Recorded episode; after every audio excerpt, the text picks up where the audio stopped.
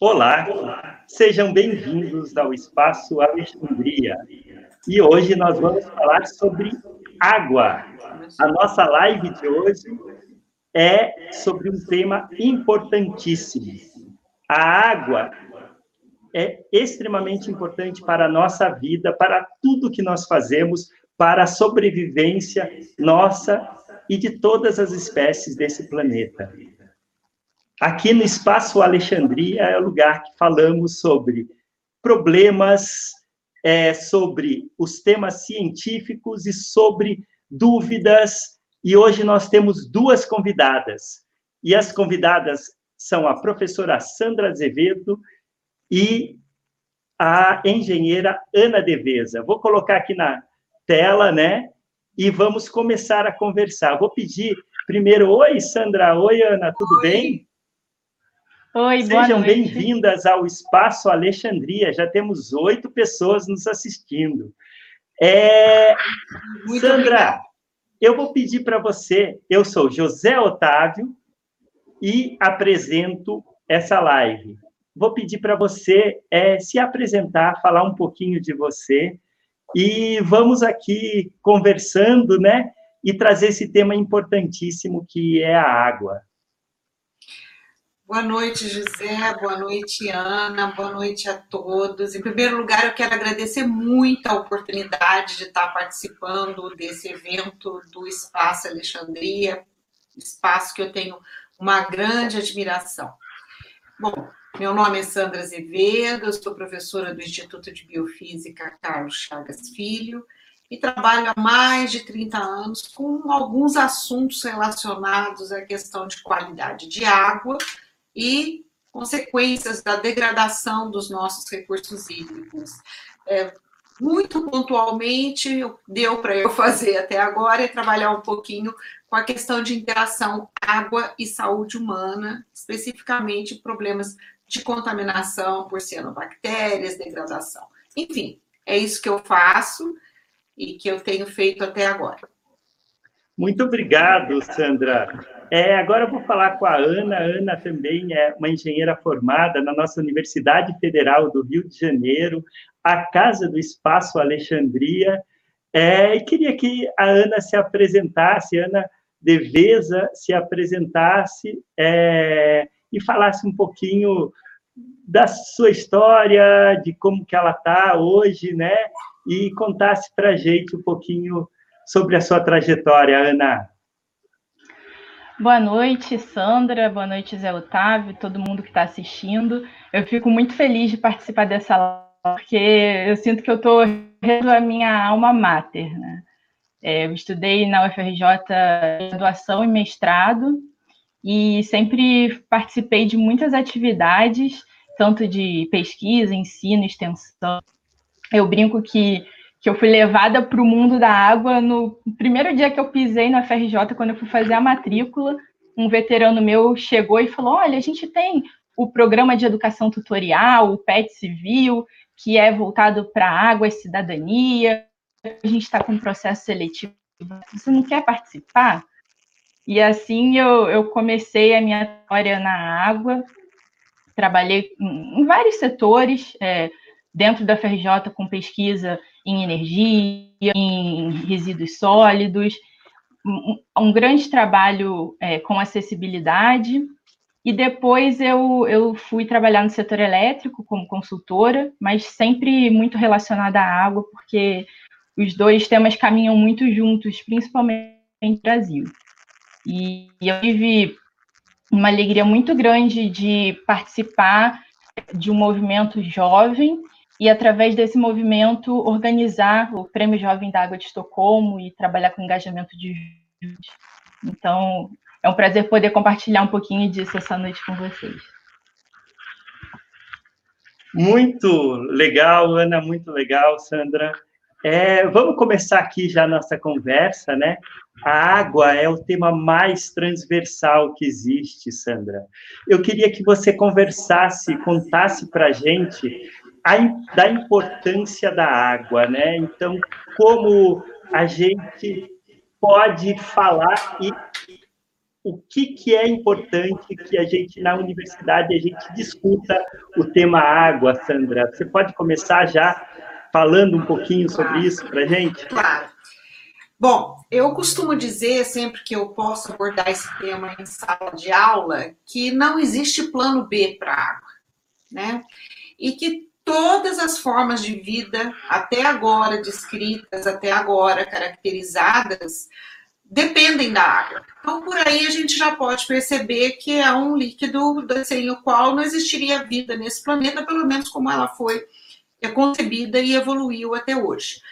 Se a gente está falando de água, a gente está falando de saúde do meio ambiente, a gente está falando de saúde humana, a gente está falando, como a Ana colocou até agora, ah, de energia, nós estamos falando de alimento e nós estamos falando, falando também de problemas sociais e econômicos. Então, acho que falar de água é falar de ciência, é falar de vida e é falar de, de saúde também. Então, não tem como a gente fugir e cabe. Água é completamente transversal, né? Então, cabe a grande maioria das áreas do conhecimento, da modelagem computacional até música, porque muito se tem também, a água também representa lazer. Quando você pede para alguém fechar os olhos e imaginar onde você gostaria de estar, acho que grande parte vai dizer que gostaria de estar em algum local que está sempre relacionado com água. Uma piscina, numa praia, numa cachoeira, num rio pescando. Tal. Ninguém vai falar, quero estar num ambiente seco, desértico, sozinho, no meio do vento. Né? Sandra, então, ai, que saudade da água, né? Que saudade é. da praia, que saudade da cachoeira, né? É. Muito interessante isso, faz parte da nossa Constituição, né? Bilhões de anos da evolução das espécies aí em coabitação com a água, a gente vivendo junto, sempre necessitando, isso acho que forma todas as nossas redes neurais, né? Ana, eu queria saber uma coisa, queria saber da tecnologia, queria que você começasse falando para a gente como a tecnologia e as novas tecnologias podem ajudar o futuro da água no nosso planeta, né? Eu queria que você trouxesse boas novas para a gente, o que, que a gente pode escutar, o que, que a gente pode pensar sobre a tecnologia e o futuro da água no nosso planeta. Bom, eu acredito que a tecnologia tem mudado as nossas vidas radicalmente, né? Há 10 anos atrás, acho que a gente não teria ideia do papel das redes sociais, é, da dependência que a gente teria dos smartphones, como a gente estaria conectado com as pessoas que a gente gosta é, no meio de toda. Imagina a pandemia acontecesse há 10 anos atrás, como seria, né? Mas eu acho que especificamente na questão da água tem muita tecnologia que está avançando, que pode ser muito útil para a gente atingir os objetivos e as metas de desenvolvimento relacionadas à água.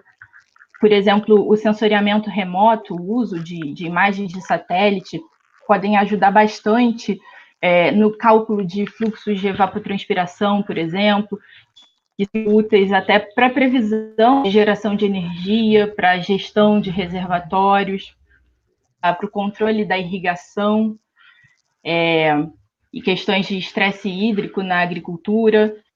Também isso pode ser com inteligência artificial para ajudar na tomada de decisão. Então, uma previsão de chuva pode mandar uma mensagem para a gente com base nessa previsão de chuva. Olha, fica em, fica em casa, sai mais tarde, sai mais cedo, porque senão você vai pegar um engarrafamento. Também existe o uso de robótica que está sendo é, estudado para lidar com as questões da hídrica nas redes de abastecimento de água, o uso de sensores de internet das coisas. Muita é, coisa legal, né, Ana? Muito interessante. A, a Ana Devesa trouxe para a gente o uso da inteligência artificial. Eu pensei aqui, enquanto ela estava falando, Sandra, em uma coisa.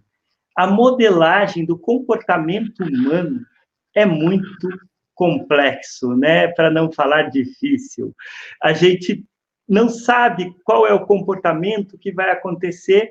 E eu pensei aqui uma coisa, né? É, eu sempre gostei de estudar história.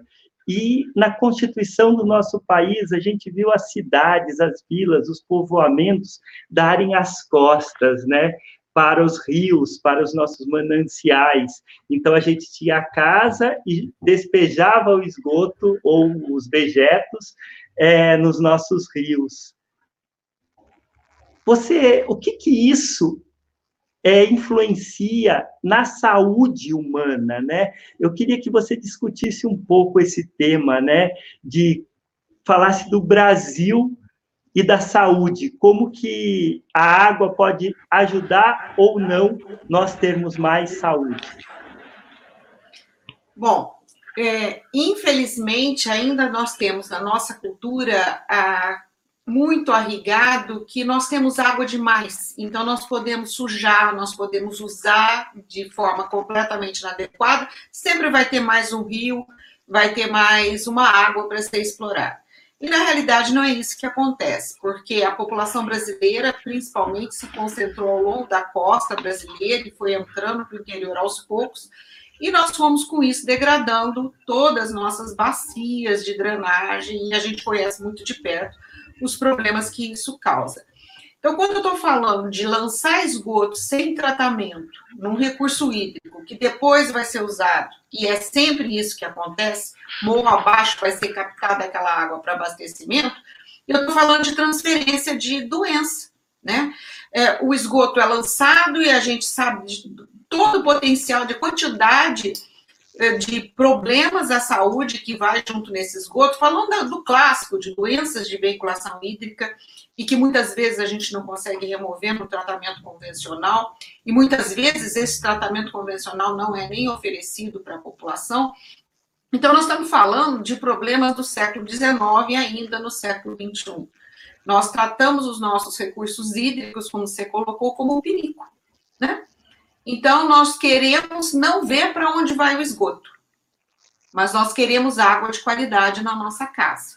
Né? Então, os nossos rios são tratados como se fossem canos de esgoto a céu aberto, e depois nós temos problemas nas metrópoles, porque aí não tem tratamento que consiga dar conta de remover tudo que precisa ser removido.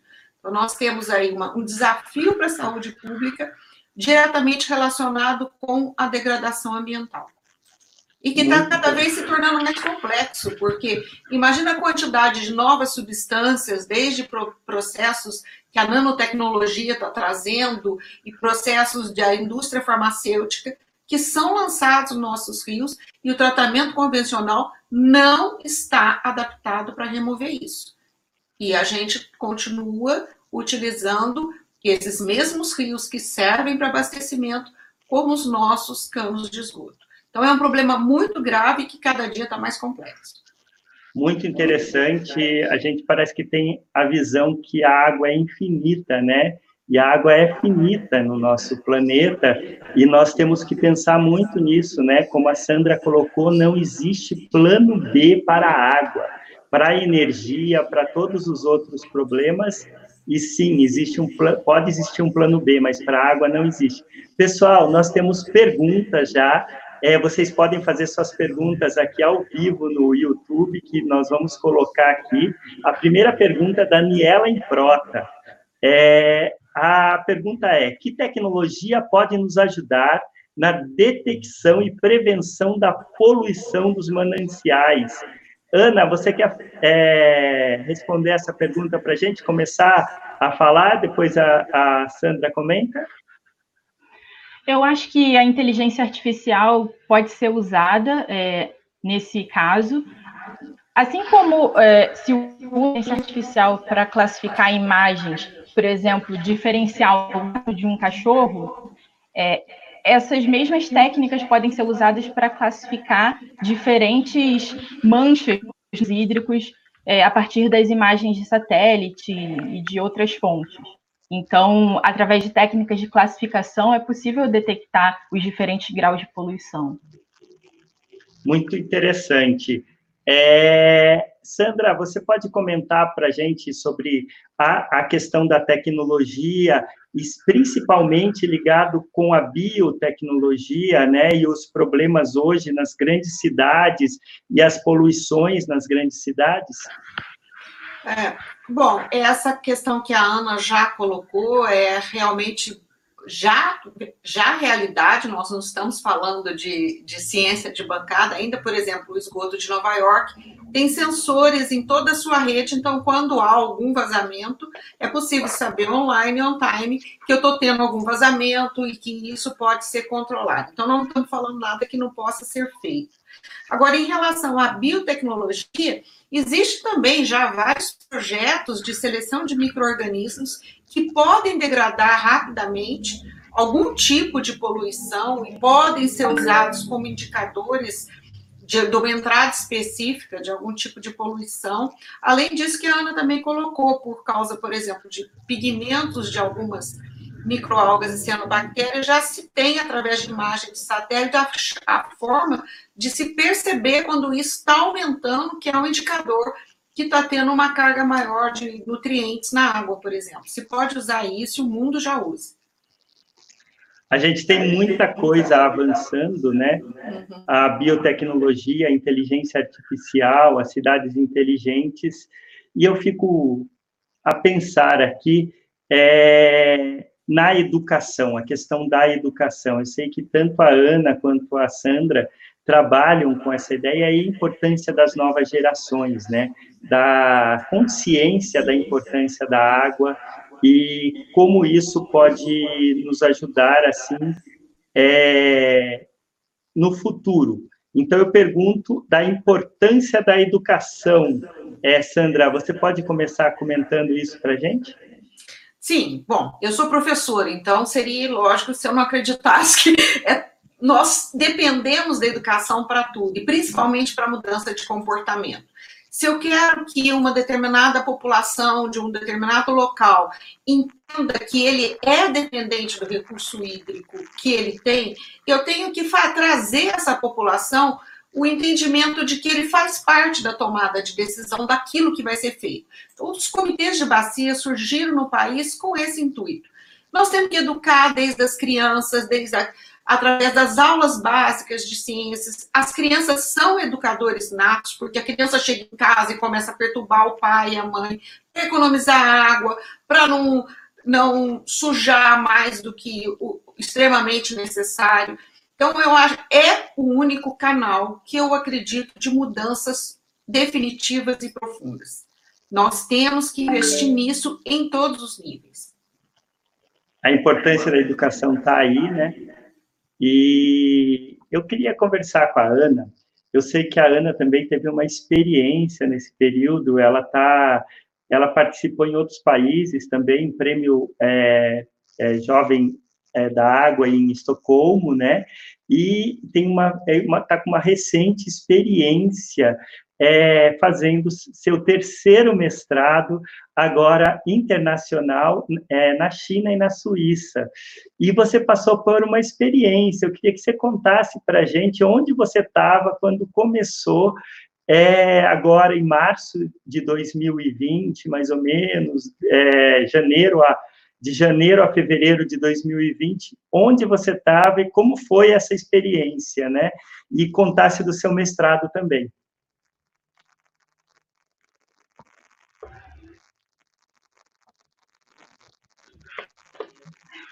Então, é, é uma história porque é, esse, eu fiz um mestrado na COP, e aí, a, no, em setembro do ano passado, eu comecei um duplo mestrado, cujo primeiro ano acontece em Pequim, na China, na Universidade de Tsinghua, e o segundo ano é em Genebra, Universidade de Genebra, na Suíça. E esse mestrado ele é voltado para objetivos de desenvolvimento sustentável da ONU e também para inovação, desenvolvimento humano. E aí eu fui para Pequim, morei quatro meses lá, e em dezembro eu saí de férias, fui para o Sudeste Asiático, estava lá nas férias de inverno, quando em janeiro é, a China fechou a fronteira, e aí eu e todos os meus colegas que estávamos viajando, alguns tinham voltado para casa, ficamos sem ter para onde ir. Então eu eu acabei indo para a Suécia por um tempo, quase um mês na Tailândia, depois eu fui um tempo para a Suécia, para casa de uns amigos, porque eu tinha uma reunião relacionada à água, E depois aqui para o Rio, eu estou no Rio desde então, esperando para, quem sabe, ir para a Suíça em setembro. Né? Mas falando um pouquinho é, do, da experiência, não sei, Zé, você quer que eu fale um pouco da experiência Ana, do prêmio? É, é vou aqui co colocar já uma pergunta. Chegou uma pergunta do nosso amigo Jean Ruzel. Ele está assistindo a gente. Ana mandou um abraço. É muito bom te rever aqui. Você poderia contar suas experiências em outros países é, sobre estratégias de conscientização? Acho que o, o Prêmio Água de Estocolmo, lá jovem, né, está é, tá nisso. Se você poderia contar um pouquinho para a gente sobre isso. Claro.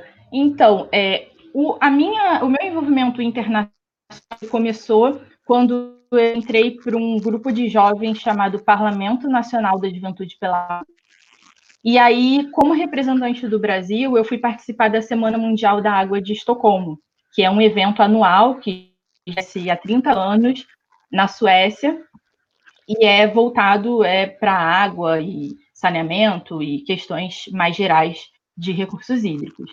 E aí eu descobri que existia é, uma premiação chamada Stockholm Junior Water Prize. Na época eu achei que eu pudesse participar e fui tentar descobrir mais informações. Isso de ir para a Suécia, né? Enquanto eu estava buscando patrocínio, buscando formas de ir. E aí eu descobri que esse prêmio é 20 anos, naquela época. Ele tem a, a princesa da Suécia como patrona. E tinham mais de, de 20 países, quase 30 países naquele ano. Então, cada país organiza a sua etapa nacional e o vencedor de cada para Estocolmo no mês de agosto para a internacional. E aí eu descobri que eu nunca tinha participado dessa competição, porque nunca nenhuma instituição tinha eh, se comprometido a organizar.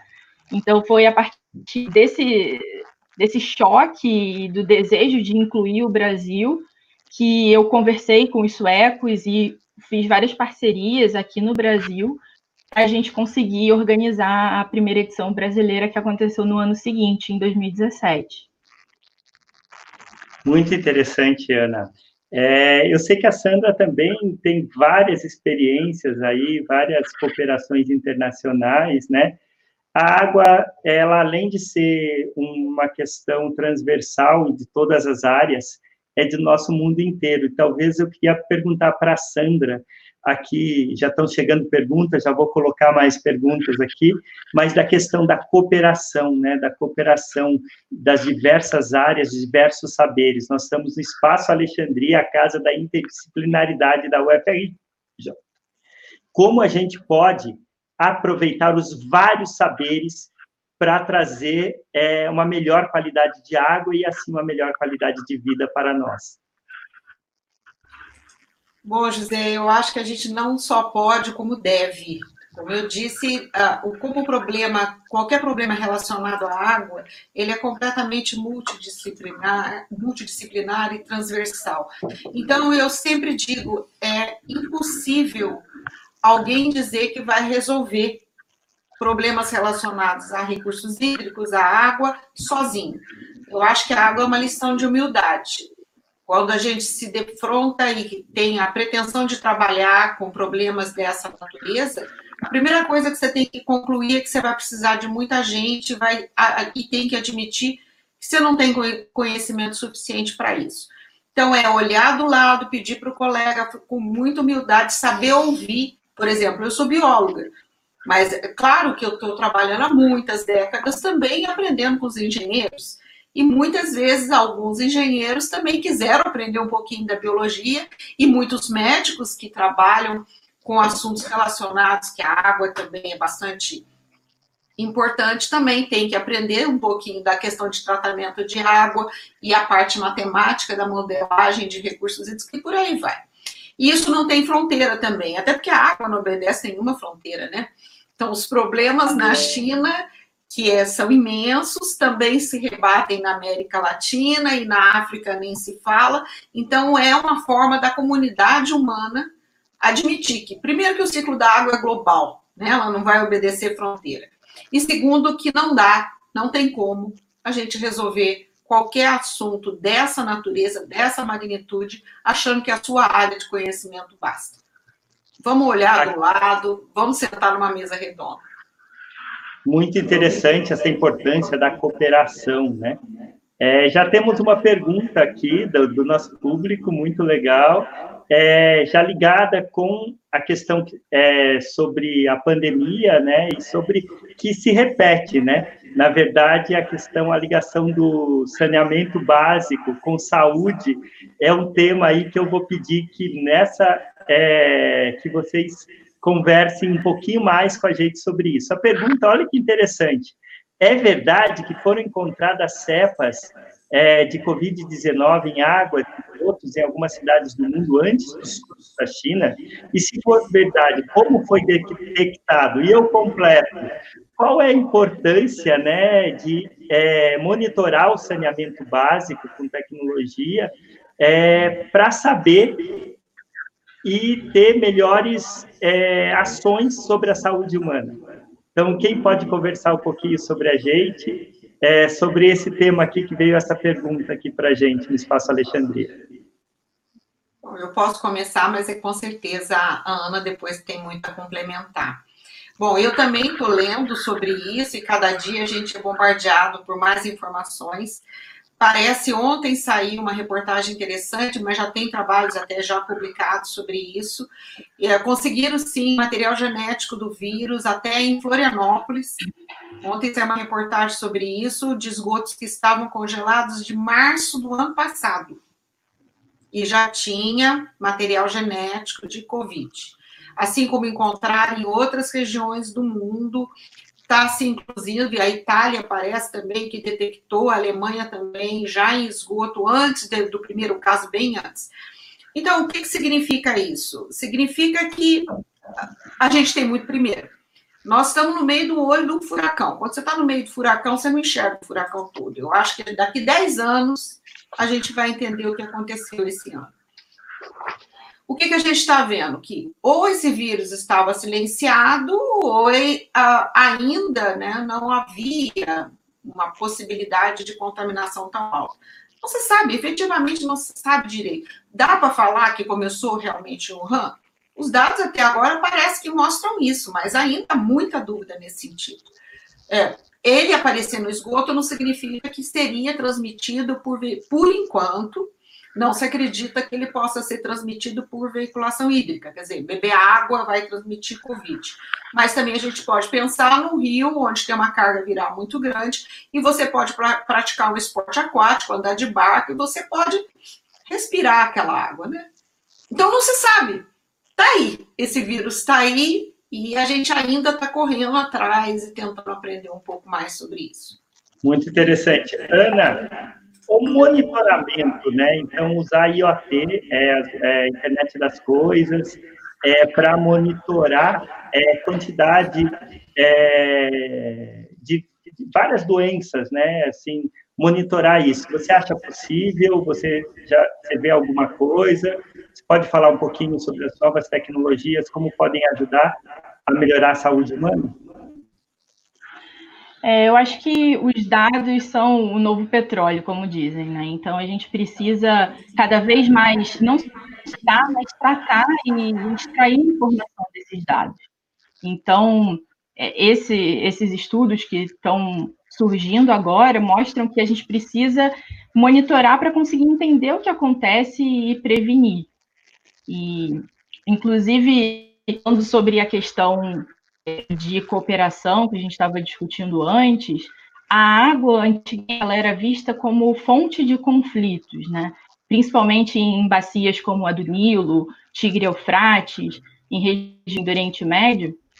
Mas hoje em dia a visão é que a água é um instrumento de cooperação, porque os países que sentam para discutir como eles vão alocar a água e compartilhar esse recurso são países menos propícios a entrarem em guerra. Então, os relacionados à água podem ser utilizados como um instrumento de paz. Muito interessante, Ana. Eu queria aproveitar aqui para falar dos objetivos do desenvolvimento sustentável. O Espaço Alexandria, ele é amigo do futuro do planeta, né? E para um futuro legal para novas possibilidades, para a gente ter aqui 100 mil 10 mil anos pensando da frente, nós precisamos os objetivos de desenvolvimento sustentável, né? São metas para o ano de 2030, desenvolvidos pela Organizações das Nações Unidas, em cooperações com vários governos, várias entidades, empresas, é, pessoas e todo mundo junto, pensando em problemas e soluções para água, energia, educação, saúde, são 17 metas. Eu queria perguntar para a Ana que ela falasse um pouquinho da experiência dela é, com os Objetivos do Desenvolvimento Sustentável, né, e da importância disso para o futuro dos jovens neste planeta. Eu acho que a gente tem um desafio muito grande de alcançar esses ODS até 2030, e a água, como a gente mencionou, é central em tudo isso, né? Ela ganhou nessa nova agenda de desenvolvimento um ODS específico, que é o ODS 6, é, de água potável e saneamento, e, e, ele traz uma visão mais ampla da água, não só de acesso à água, mas também de gestão, é, de qualidade de água, de capacitação, e eu acho importante e principalmente é, envolver os jovens é, nesse objetivo. Né? Também ele está intimamente ligado ao ODS 14 de vida debaixo da água, né, de biodiversidade aquática, e está muito ligado ao clima, porque é, a variabilidade do ciclo da água ela é profundamente alterada com as mudanças climáticas. A mudança climática não é só uma de aquecimento do planeta, de acentuação dos eventos extremos. Então, a, a nossa previsibilidade é, tem impacto na irrigação, na navegação, em diversos setores. Então, a água perpassa diferentes ODS, né? Toda a questão de pobreza, de acesso a emprego. Três quartos dos empregos do mundo são, são dependentes da água, né? seja diretamente através é, de infraestrutura, de recursos hídricos, como através de setores que são altamente dependentes da água. Então, ela é muito para o futuro da juventude, né? Como a gente vai ter um planeta resiliente se a gestão dos recursos hídricos não for integrada o planejamento da adaptação e da mitigação das mudanças climáticas não for feito juntamente com o planejamento dos recursos hídricos. A gente tem muita gente conversando aqui com a gente, a Mariana, a Aniela, é, a Mariana Latanzi, né, que foi aluna da Sandra Azevedo, está mandando um abraço para ela. É, tem vários ex-alunos aqui da, da Sandra, amigos aqui da, da Ana. É, e tem uma pergunta que a gente vai ligando essas ODS, a gente tem um exemplo, né, da, da, da cidade do Rio de Janeiro. A cidade do Rio de Janeiro é, passou por uma crise hídrica é, em janeiro, mais ou menos, dezembro, janeiro, é, janeiro desse, de 2020. É, Falaram-se de geosmina, falou de é, coliformes fecais, teve várias notícias, a, todo mundo viu a qualidade da água não estava legal, né? Então, a gente quer colocar uma pergunta aqui, né? Uma pergunta da Aline Zuma, né? É possível traçar um panorama sobre a qualidade da água atualmente na cidade do Rio de Janeiro? Eu vou pedir para a professora Sandra Azevedo é, conversar sobre isso, né? Porque essa é uma questão que eu acho que está no imaginário de muita gente e que nos afeta diariamente quando a gente pega um copo d'água, né? E toma. Então, como está a água no Rio de Janeiro? Bom, eu não vou ser responsável de dizer que eu sei que é como está a água, porque nós não trabalhamos analisando hum. todos os parâmetros que são importantes para garantir a potabilidade da água. Acho que nenhum laboratório consegue fazer análise de todos, são muitos. Mas eu posso dizer que nós sofremos, eu não gosto de chamar de crise, porque já é uma situação, né? Crise de 20 anos não é mais crise, né? É, nós sofremos muito com a degradação dos recursos hídricos e o estado do Rio de Janeiro não tem fartura disso, a região metropolitana, principalmente, é em grande parte, mais de 90%, completamente dependente do Rio Paraíba do Sul, que vem lá de São Paulo recebendo carga de esgoto sem tratamento, esgoto industrial também, lixiviação de chuvas e que carrega tudo para dentro do rio, e tem que se fazer a mágica, vamos dizer que nós chegamos já na fase de fazer mágica, de transformar essa água completamente degradada em água dentro dos padrões de potabilidade. Então, sinceramente, gente, eu acho que até se faz algum milagre. Quanto custa isso? Quanto tempo nós vamos ter condição de bancar esse tipo de gasto? E é um gasto muito alto, que acaba se rebatendo para a sociedade, para conseguir tratar minimamente essa água. Então, o que, que nós temos no Rio de Janeiro? Nós temos uma constante, um constante problema de qualidade de água, que é totalmente decorrente da qualidade ambiental onde esses recursos hídricos estão. Nós temos um problema social e econômico. E quando eu estou falando da água com geosmina, eu reclamo, a água chegou com cheiro, a gente não quer beber aquela água e não deve. E eu acho que foi, sinceramente, foi um bom bioindicador ter aparecido isso. Porque nós estávamos bebendo já uma água com problema, só que como não tinha gosto nem odor, a gente estava quieto. Então, aparecer alguma coisa que faz acender, que traz essa discussão, que já devia estar ocorrendo há mais de duas décadas, é muito importante, sim, é muito importante. Só que ainda nós somos privilegiados. Primeiro, eu acho uma hipocrisia, eu acho uma agressão para a sociedade falar, ah, então toma água mineral. Peraí, nós somos consumidores cativos. Quantos canos com opções diferentes de abastecimento chega na porta da casa de cada um? Na minha só chega um. Eu não tenho como escolher qual água eu vou comprar. E eu pago por essa água. Eu sou consumidor e eu pago. Eu tenho todo o direito de exigir a qualidade estabelecida por lei. Mas a gente sabe que grande parte da região metropolitana do Rio, principalmente as comunidades mais carentes, nem recebe água.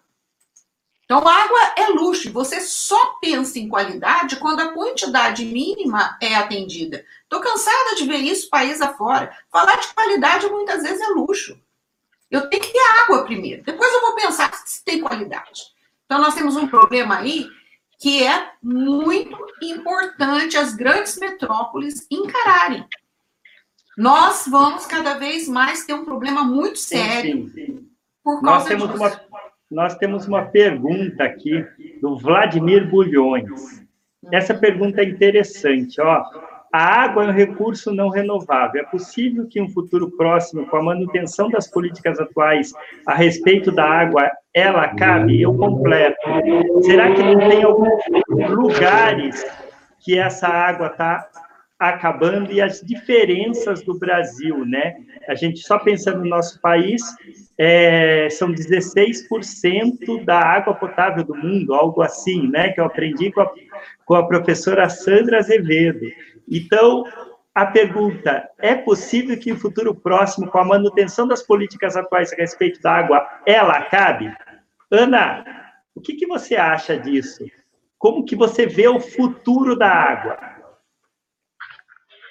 Olha, eu acho que acaba exatamente o problema de quantidade, mas a questão é a qualidade, né? Água salgada bebe. E, e qual é o custo para fazer uma dessalinização e tornar essa água potável? É, ter rios que, que esgotos é realmente uma coisa da Idade Média. E hoje as estatísticas aqui no Brasil é, são 35 milhões de pessoas sem acesso à água tratada. Então, eu acho que é uma questão de, de educação, mas também implementação, porque muitas vezes sabe onde está o problema. É, muitas comunidades não têm e, e têm o esgoto a céu aberto, mas também tem muitos condomínios que, que têm uma rede de tratamento que funciona no momento da verificação e depois continua jogando o esgoto na lagoa. Então, acho que é uma questão de conscientização e de é, reforçar a política pública e a fiscalização.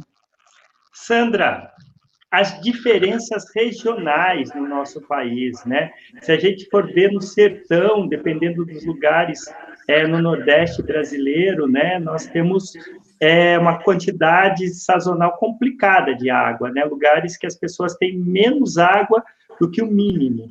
É, nas grandes cidades temos problemas e tem lugar que a água é abundante. Como equalizar isso no nosso país? É, usando com sabedoria e realmente respeitando. A gente sempre acha, a gente tem aquele cenário de que a região Nordeste tem um grande, tem, tem um grande déficit hídrico.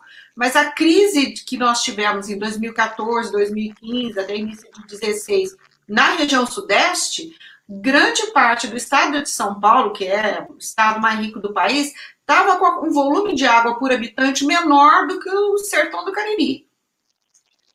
Entendeu? E ao mesmo tempo, condomínios o, regando o seu gramado, porque o gramado não poderia deixar de ser verde, né? Então, nós temos uma distribuição irregular, como em muitos lugares do mundo, como em muitos, não é nenhum privilégio, nenhum uh, problema só nosso, mas nós temos sim um problema sério, que é a água vai ser um problema muito grande em poucas décadas. Nós estamos desmatando a Amazônia e acabando com os rios voadores que trazem chuva para a região sudeste. Nós temos um modelo de agroindústria que consome um volume absurdo de água, e aí nós vamos exportar grande parte dessa, dessa commodity agrícola. Cada vez que eu exporto, é fácil isso, cada vez que eu exporto uma tonelada de soja, quanto de água eu estou exportando?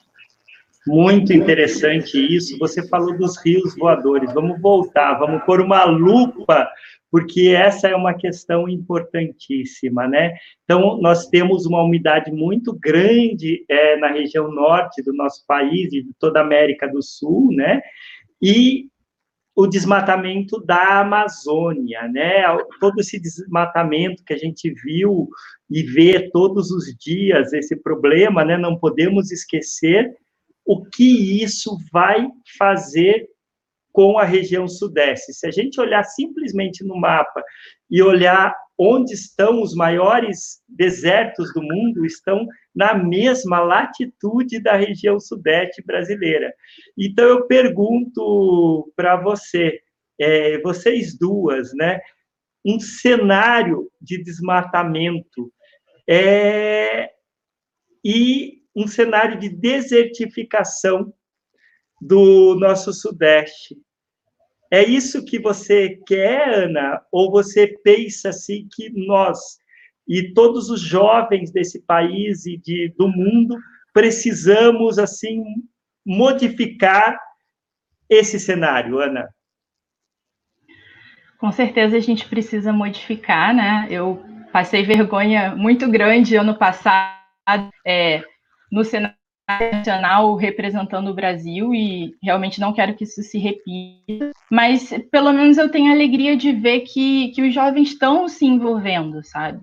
Em 2018, o, o vencedor do prêmio, ele veio de uma escola pública de São Paulo, um aluno que foi motivado pela crise hídrica que ele vivenciou e construiu um dispositivo de monitoramento residencial para que as famílias possam ter mais de onde essa água está sendo, sendo perdida e possam gerir essa água de forma mais adequada. Então, eu acho que os jovens já fazem parte da solução. É, isso tem que ficar bem claro, porque às vezes a gente acha que é brincadeira, mas não, assim, é, eu vejo com outros países que participaram do, do Prêmio Jovem da Água, é, jovens que criaram patentes de seus produtos, que transformaram em negócios sociais e hoje empregam pessoas e, e trabalham com isso. Então, incentivar e, e dar a plataforma que eles precisam de protagonismo é muito importante para hoje já. Então, a gente está falando aí dessa transversalidade, né? Economia né, ao empreendedorismo, a ligação dos jovens com a água e com o futuro do planeta. Muito interessante isso. Vamos pensar numa coisa mais simples e uma coisa que também é de mais importante, que tem a ver com tudo isso. A Juliana Soares, a nossa coordenadora do Espaço Alexandria da UFRJ, ela está fazendo uma pergunta, né? Estou adorando essa conversa, está contando que está gostando. Como devemos tratar esta água na nossa casa para poder bebê-la, né? Então, eu fico pensando, é, a qualidade da água, é, professora Sandra Azevedo, eu queria que você falasse como a gente pode se certificar que nós estamos bebendo uma água de qualidade e o que, que a gente pode fazer, né? Se a gente tem um papel nisso na nossa casa. Bom, é, não é simples você, dentro da sua casa, avaliar a qualidade. Você vai avaliar por parâmetros que você consegue perceber: gosto e odor, turbidez. Tem gosto, tem odor ou tá turva, não presta para beber. Pula fora. Mas em relação ao que se pode fazer, e eu digo porque eu faço isso na minha casa, é o velho e bom filtro Pasteur. Sabe vela de louça é, sinterizada? Filtrar essa água mais uma vez e consumi-la o mais rápido possível para que ela não perca a, a, o cloro, porque isso é um, é um, um, é um indicador importante também para garantir a segurança hídrica. É, não é adequado ferver a água e armazenar água fervida, porque você perde o cloro, você tem chance de contaminação, recontaminação bacteriana. Mas o mais importante é conhecer a legislação, é ir no site da SEDAI, é cobrar resultado, não esquecer que você é um consumidor, economizar sempre água, passar esse conceito de respeito à economia da água para todos, né? A água traz muito conforto. Quem não, aguenta, quem não adora um banho prolongado, eu amo, né? Com água quentinha ainda. Mas a gente tem que ter consciência, né? Aquelas coisas básicas que a gente tem que fazer o mais importante, além de fazer a sua parte na economia, de prestar atenção, é cobrar essa qualidade. Se todo mundo exercer esse direito de cidadania e pressionar realmente, é, eu fico achando que a gente. E quando eu vejo a Ana falando, isso me dá um. Ai, nada está perdido. Podemos ainda ter, porque tem juventude querendo assumir esse papel social importante, político, né? Nós temos no estado do Rio de Janeiro um, um órgão ambiental que também é responsável pela qualidade dos recursos hídricos, e nessa, que é o INEA, e que nessa crise eu fiquei chocada. Quando você entra no site do INEA, está lá os dados, e você vai ver a classificação das bacias, e está lá, a bacia do Rio Guandu. E você vê que ele há mais de dois anos classifica aquela água como imprópria para tratamento e abastecimento. E daí, o que aconteceu? Por que, que nós não fomos lá ver isso antes? Falamos, ó, gente, está dizendo aqui que essa água não presta mais para abastecimento. Nós vamos continuar aceitando isso? Nós temos que. Eu assim, eu tenho grande esperança que a geração da Ana faça isso acontecer de forma muito melhor do que a minha fez. Tá? Ana, por favor, nos ajude. Ana, Ana essa questão da conscientização, né?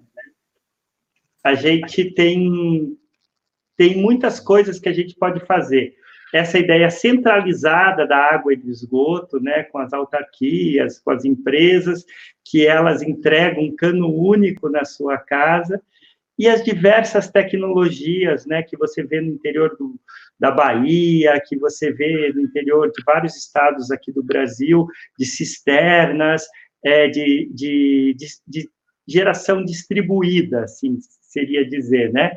Então, é, você acredita que essa conscientização, se cada um pudesse é, dar a melhor, a melhor solução na sua micro-região, na sua casa, né? Depois da sua casa, no seu bairro, do seu bairro, a sua cidade, seu, seu bairro, a, a, o seu estado, as nascentes, né? Então, Ana, você vê o trabalho dos jovens por aí, como é essa ligação com essas tecnologias que no Brasil são tão fortes, de cisternas, é, de distribuição, tratamento de esgoto é, nas próprias casas? Você poderia falar um pouquinho disso? Olha, o, o grupo que venceu o prêmio em 2017, eu não estou querendo fazer propaganda, mas é, trabalhou exatamente com uma solução é, para as cisternas do Nordeste para tratamento de água. Eu conheço também um projeto que ganhou um prêmio da ONU, acho que ano passado, é, tratando água através de é, raios UV, é, luz do sol. E, e, e, as soluções centralizadas, elas são muito caras. E também tem toda uma questão de manutenção. Mas é, as soluções descentralizadas têm muito potencial. A gente só precisa informar as pessoas e qualificá-las para que elas possam é, fazer esse processo de forma correta e tenham padrões de qualidade corretos, né? Isso não é do dia para a noite. Acho que isso pode resolver o problema de muita gente que está afastada dos grandes centros e onde soluções centralizadas seriam inviáveis. Não tem interesse público de levar essas soluções até lá. Muito interessante, né? Eu estava lembrando aqui da casa da minha bisavó e como eu gostava de pegar aquela canequinha é, de alumínio ou de ágata, não lembro direito, lembro sim, que era de ágata, e pegar aquela água é, no filtro ativado, filtro pasteiro ativado, né, com, com filtro de vela que tinha lá naquela, é, naquela de barro, e aquela água parecia até mais saborosa.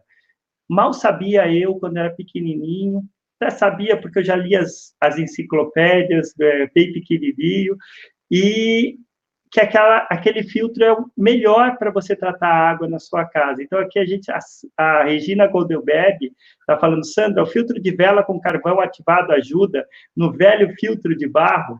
Vamos repetir sobre isso, porque essa é uma solução barata que pode melhorar muito a qualidade de sua água. Oi, Regina, obrigada pela pergunta.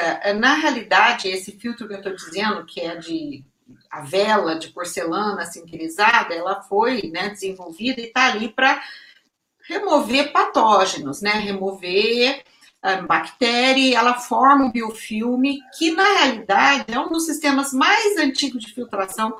Londres usa, usou, pelo menos até pouco tempo, um sistema que a gente chama de filtração lenta. Você faz uma purificação da água por aí. A história do carvão, eu acho que é muito comercial. O carvão ativado, sim, ele pode remover, inclusive, moléculas, desde que não sature. Com a carga que a gente tem de matéria orgânica na nossa água, a minha experiência tem mostrado que em uma semana o carvão ativado está saturado. Então, você vai gastar muito dinheiro para daqui uma semana esse carvão já não está mais fazendo o serviço dele. Eu não uso carvão ativado por causa disso, que eu chamo de engana, né? Você tem a falsa sensação que você está seguro e, na realidade, você pode estar completamente exposto da mesma forma. O que a gente tem que brigar, mais uma vez, é para garantir o nosso direito como consumidor e tentar, dentro das nossas casas, tratar essa água com muito respeito. Eu uso filtro, como estou dizendo, de, de cerâmica sinterizada ou de porcelana sinterizada, com aquele conceito antigo de remoção de patógenos. Mas hoje em dia, os desafios de fármacos que a gente tem na água, de uma série de outras coisas, esses filtros não vão dar conta e o carvão também não vai dar, vai saturar muito rápido. Então a gente vende uma falsa sensação de segurança, o que não é justo. Quando você vai na sua conta de água, está escrito água potável. Teoricamente era para beber da torneira, né? Não era para ter que tratar de novo dentro de casa. O espaço Alexandria é o espaço do futuro, é o espaço onde nós podemos falar sobre devagar. A gente pode pensar num futuro melhor para o nosso planeta, né? E a universidade tem esse papel de pensar soluções, né? Então, nós temos muitas soluções desenvolvidas que podem melhorar o futuro da água. Agora eu quero conversar com vocês é, aí que estão me ouvindo, e com a Sandra e com a Ana Deveza, e perguntar para elas uma coisa. Se vocês fossem pensar daqui 50 anos, então nós estamos em 2020, vamos pensar em 2070.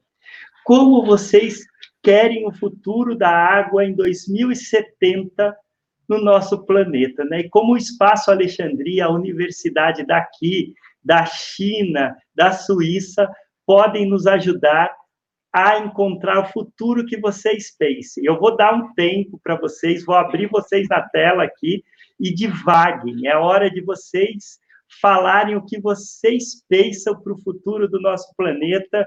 Eu vou começar com a Sandra. Então, eu vou colocar ela na tela inteira e ela vai falar para a gente. Pô, é um super desafio. É claro que pensar daqui 50 anos é uma realidade totalmente possível para a Ana, não para mim. Mas eu adoro sonhar. E acho que a Ana já falou, a água pode deixar de ser conflito e passar a ser solução, ser cooperação.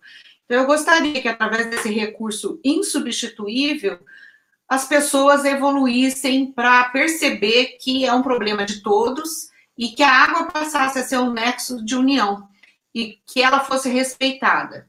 Que ela fosse respeitada como um exemplo de que nós temos que ter para respeito de todos os recursos do planeta. A água é o primeiro exercício que a gente vai ter que fazer para ter justiça social, para ter segurança alimentar, para ter saúde. Quem sabe, através de ensinando um pouquinho mais e tendo jovens como a Ana, a gente consiga caminhar nessa direção. É isso que eu desejo para vocês que vão ficar aqui mais 50 anos. Ana, agora você vai imaginar o futuro da água em 2070, o futuro que você mais quer, né? É você poder criar as soluções e o que, que a gente pode fazer. Eu vou colocar você em tela inteira e você vai falar disso para a gente. Olha, é difícil pensar, mas eu acho que a água é, é um motor né, de, de pessoas, de setores, de, de diferentes conversas. A água ela é, ela é útil para quem está lá modelando o preço da energia, mas ela também é útil para comunidades de fé que, que tem na água é, a sua expressão de fé e de crença de comunidade. Então, eu desejo que a água possa permitir esses diferentes usos para diferentes pessoas de forma pacífica. Que eu desejo que a tecnologia seja um instrumento, mas eu sei que a tecnologia não vai resolver tudo sozinha. Então, que a gente saiba empregar a tecnologia que a gente já usa para tantas coisas que são pouco importantes, mas que a gente possa usar como alavanca para realmente atingir todas essas metas e que há 50 anos as metas já serão outras, mas que a gente avançar e não ficar reclamando apenas, mas botar a mão na massa para resolver. Espero que a gente consiga. Nós vamos conseguir, Ana. Nós vamos conseguir. Estamos caminhando aqui para o final. É, podem deixar seus comentários o que vocês acharam da nossa live de hoje, né? É, temos mais uma pergunta, só mais uma aqui, e depois os comentários. Eu vou colocar a pergunta, né? É muito legal que a Ana falou, que a Sandra, a questão espiritual da água, né? A importância da água é, para o ser humano, né? Ela é, ela é muito forte em tudo, para a saúde, para tudo, né? Então, a pergunta que a gente tem é do César Paiva, que ele gostou da live e gostaria de saber como moradores de regiões periféricas devem se portar de, de, perante a tudo isso apresentado, visto que muitos nem possuem água encanada. Eu posso começar? César, sim, sim. obrigada pela tua pergunta. Isso é muito sério. O que a gente tem que fazer é dar voz para essa comunidade. Eles têm todo o direito de reclamar, de berrar, é, é também constitucional, a nossa Constituição. As leis brasileiras sobre água são espetaculares, gente. Nós damos exemplo para o mundo. O problema é fazer cumprir. É, garantem a, a quantidade mínima de água por cidadão de forma saudável e segura. Então, essas pessoas têm que ter esses direitos atendidos. Se eles não são ouvidos, nós temos que ser voz. Nós temos que fazer eles conhecerem que eles têm esse direito e ajudá-los a ter esse direito. Então, vocês que são jovens, que estão na universidade, isso é um trabalho de muito mais, eu acho que é muito maior a palavra do que apenas extensão, mas que tem que ter um desdobramento. A gente precisa fazer com que essas comunidades tenham esse direito garantido. Isso é um trabalho social e é um trabalho político que também a universidade deve fazer parte.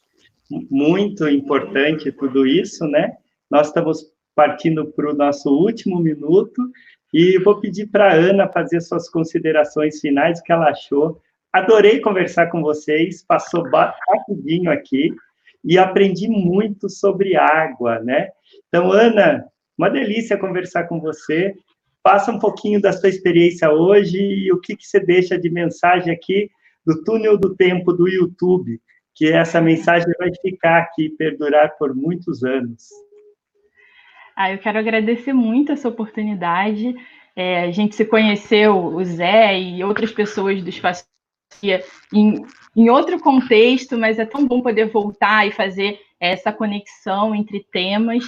Eu quero agradecer muito à professora Sandra, em nome de todos os meus professores, assim, todos os educadores que permitiram que eu chegasse até aqui, desde a escola, essa concessão ambiental, depois na faculdade, as oportunidades de, de viajar, de conhecer, de trocar experiência no exterior. Isso foi muito importante para a minha formação e, e para outros jovens também que, que estão com consequência disso. Então, muito bom, estamos chegando no final. E agora a Sandra acaba dos seus últimos 20 segundos aqui da nossa live. Gente, muito obrigada. Muito obrigada mesmo. Foi realmente emocionante. Falar de água me faz chorar. É, parece hipocrisia, mas não é. Obrigada mesmo. Adoro, adoro participar desse tipo de evento. E tudo de bom para vocês. Continuem nessa luta. Precisamos de gente como vocês. Emocionante. Um beijo para vocês. Foi uma delícia conversar com vocês.